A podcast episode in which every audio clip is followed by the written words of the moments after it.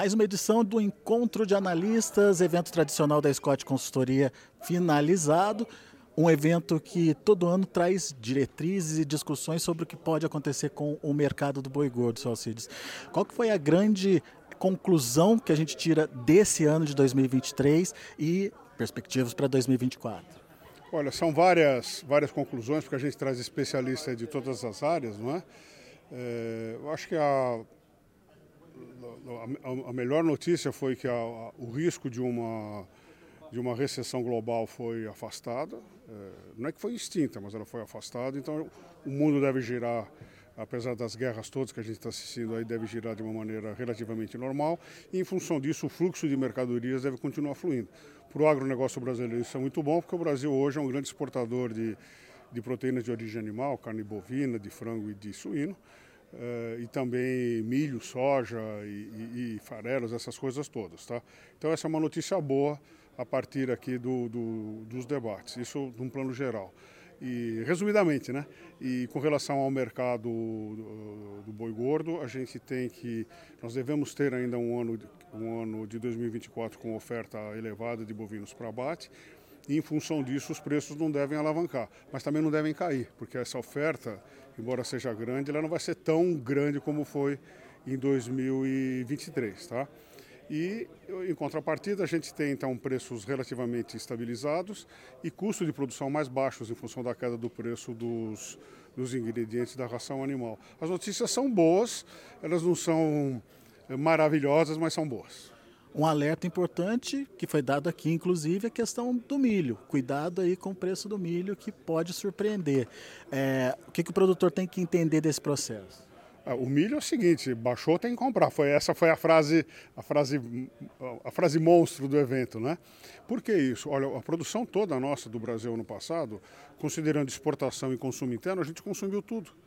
Então, quer dizer, o brasileiro aprendeu a, a consumir o milho e aprendeu a exportar. Claro que essa exportação vai toda para a China, mas de qualquer maneira, ele tem as fábricas de, de etanol de milho, então a gente tem hoje, uma, geramos uma série de consumos, isso tudo gera desenvolvimento, eh, eh, progresso, eh, ocupação diária, não é? Então milho sim, milho precisa ficar de olho. Aliás, o mercado inteiro a gente tem que ficar de olho todo dia. Demanda interna também foi a surpresa aqui do evento, com o pessoal falando que o mercado interno foi bem. Dá para é, dar uma nota boa para o mercado interno esse ano ou é, pode esperar, a gente pode esperar mais dele? Olha, eu, eu acho que o consumo foi normal, não, é? não foi fabulosamente bom. É que a gente tem uma queda de desemprego, então o desemprego que estava em torno de 12, 13%, hoje está em torno de 8% da população economicamente ativa. E a gente sabe que, o, que a elasticidade de renda faz com que a melhorando a renda, melhora o consumo de carne bovina. Tá? Mas esse aumento de emprego, eh, de gente eh, trabalhando, não significa exatamente é, aumento do poder aquisitivo, mesmo porque a gente teve um sistema de inflação, aí um índices de inflação bastante elevados, tá? Mas o cenário é melhor, tá? É bem melhor hoje do que a gente viveu aí logo, logo após a pandemia, tá? Todas essas confusões que nós tivemos advêm da pandemia. Inclusive a gente falou da China, né? a China ficou três anos fechada, fechada para valer e, e, e, em função disso o PIB lá, o crescimento que era esperado de 8 a, a 12% vai ser de 5%, tá? Então a, a, o Brasil já está saindo antes da China dessa crise causada pela pandemia. Dá para dizer que é, o mercado internacional ele perdeu o protagonismo, né, daquele momento em que a gente tinha oferta mais restrita e o mercado interno derrapando. Uh, e qual que é o papel dele para o próximo ano, mercado internacional? Poxa, essa sua, eu não diria que o mercado externo perdeu importância, tá? É que os ágios que a gente pagava para a China não existem mais, em função da própria crise eh, chinesa, vamos dizer assim. Agora, a crise chinesa não é que nem a crise eh, no Brasil, é diferente, são países eh, que têm uma base econômica muito forte. vamos dizer que a, a, a, exportação é importante, a gente exporta, antigamente a gente exportava 10% do que a gente produzia, 15%, hoje, hoje a gente exporta 30%, 33%, quase um terço. Então vai continuar importante, vai continuar importante, só que o faturamento caiu. Então, em volume, a gente ainda vai fazer, vai ter uma queda, mas a gente vai ter ainda um belo desempenho. Mas com relação a faturamento, a gente vai ter uma queda interessante, em torno, em torno de um quinto mais ou menos. Mas qual é a contrapartida?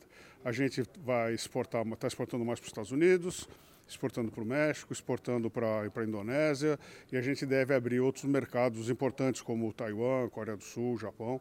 Então o Brasil está se virando. E foi falado aqui, né, mercados africanos, falaram da Nigéria, a Nigéria vai ter 600 milhões de habitantes, né, então eh, quem vai alimentar esses caras? Então, é claro que os países vizinhos têm condição, a própria Nigéria tem condição de fazer isso, mas lá na África, por exemplo, são várias nações, não é que nem o Brasil, que você vai de norte a sul falando a mesma língua, um povo só, é tudo mais fácil. É América, né? Então a gente tem grandes mercados para conquistar, então a exportação acho que não, não perde mais importância. Só por uma razão perderia, se aumentasse o consumo interno de carne bovina, mas isso também leva tempo. Hoje, a gente já recuperou é, aquele consumo per capita que a gente perdeu durante a pandemia? É, acredito que sim. Tá? Nós fizemos uma, um levantamento antes desse evento, inclusive por esse evento. Ah, nós estimamos o consumo interno de carne bovina em torno de 35, 36 quilos. Tá? É a maneira que faz a conta que fala, ah, isso é disponibilidade interna de carne. É, mas é um indicador, porque antigamente estava em 25 quilos e hoje está em torno de 36. Dá para crescer mais? Ah, dá, não é? Dá para crescer. É se, se você tiver dinheiro, dá para você comer, a gente pode chegar em 50 quilos per capita, mas isso já é pura especulação. Torcer para a economia, então, correr tudo bem é, e, obviamente, o brasileiro ter mais acesso aí às proteínas e principalmente à carne bovina. É, o Brasil, apesar de ser um país de terceiro mundo, né, ainda em desenvolvimento, a gente já consome bastante proteína, mais de 100 quilos per capita, mas a gente pode melhorar mais. E, e a proteína, o Alexander, a proteína, ela ajuda o desenvolvimento intelectual, desenvolvimento físico, é bom para o Brasil. Então, eh, o Brasil ainda não chegou naquela fase de vamos consumir menos eh, proteína de origem animal, nós temos que consumir mais e daqui um, uma geração ou duas, daqui a 30 ou 60 anos, aí sim a gente pode pensar em outro tipo de dieta. Mas ainda nós estamos em desenvolvimento e a gente precisa de uma boa dieta. Seu recado para o pecuarista que está te ouvindo? Bom, o recado que eu dou é que não desanime, o pior já passou. A gente deve ter agora, o ano que vem, um ano de preços melhores, não exuberantes, e que em 2025 a gente deve ter a virada. O melhor momento para comprar, para repor o rebanho já passou, mas ainda eu acredito que seja um bom momento para a renovação do rebanho, vendendo arroba cara e comprando arroba barata, esperando a alta de preço que vem daqui um ano, um ano e meio. É isso aí. Tá aí. Dica dada, a gente encerra os nossos trabalhos aqui ah, no Encontro de Analistas da Scott Consultoria.